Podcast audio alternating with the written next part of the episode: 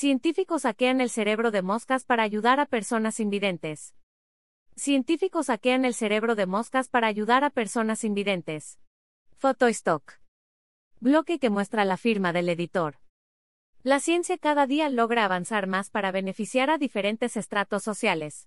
Recientemente se llevó a cabo una investigación en donde se usaron señales magnéticas que activan neuronas específicas para manipular la posición del cuerpo de la mosca de fruta.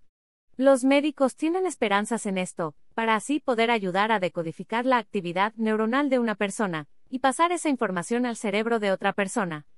Conocer más al cerebro humano. Reto de muchos científicos. El estudio se publicó en la revista Nature Materials, y fue dirigido por profesores de la Rice University. Se usaron señales magnéticas para activar neuronas específicas del cuerpo de las moscas de fruta. Primero se crearon moscas modificadas genéticamente que tuvieran un canal específico sensible al calor. Al activarse, las moscas desplegaban sus alas. Luego, los científicos inyectaron en los cerebros de las moscas nanopartículas magnéticas de óxido de hierro, funciona como desencadenante del calor, para que se calentara en presencia de la carga magnética. Cuando se encendían los campos magnéticos, se calentaban las nanopartículas de las alas. Jacob Robinson, autor del estudio, señala el control remoto de circuitos neuronales seleccionados con campos magnéticos es algo así como un santo grial para las neurotecnologías. Con el nuevo descubrimiento se busca aumentar la velocidad del control magnético remoto, acercándolo a la velocidad natural del cerebro. ¿Cuál es la finalidad de hackear el cerebro de las moscas? Los científicos aclaran que no buscan controlar los cerebros de las moscas o de cualquier otro animal.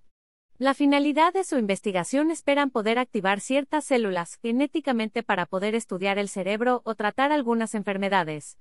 Para estudiar el cerebro o tratar trastornos neurológicos.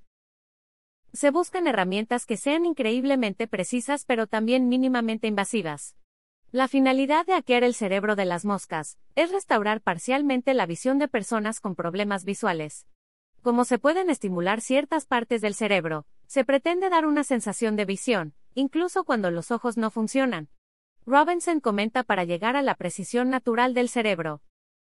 Todavía hay mucho camino por recorrer. El objetivo a largo plazo es crear métodos para activar regiones específicas del cerebro en humanos con fines terapéuticos sin tener que realizar una cirugía. Ver y leer términos y condiciones.